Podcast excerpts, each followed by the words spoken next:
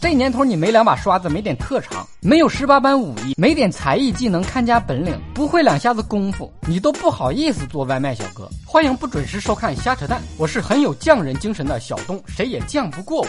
如果你订的餐迟到了，不要着急给外卖小哥差评，你永远都不知道他在路上到底经历了什么，说不定人家在路上顺便见义勇为，随手伸张正义，拯救世界呢。好歹人家也是骑士，能没点骑士精神吗？路见不平一声吼啊！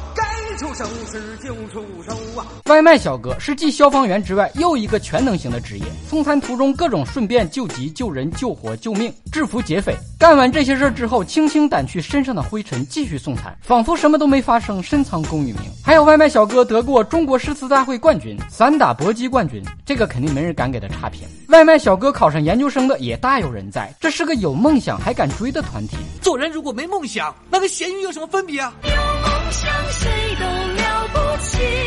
你永远都不会知道，个个身手不凡的外卖小哥，除了送外卖还会干什么？外卖小哥是现在最神秘的江湖组织，综合实力最强的民间团伙，里面卧虎藏龙，人才辈出，隐藏着各种身怀绝技的高手，庞大而无所不能。强烈建议拍一部《外卖侠》，绝对中国版的超级英雄，干翻那些个什么超人、蜘蛛侠、美国队长。哪个是？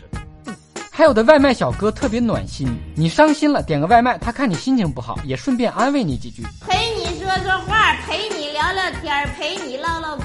也有极少数的外卖小哥，看订餐的漂亮小姐姐独守空房，未经允许就主动帮忙暖身，结果把自己暖进了班房。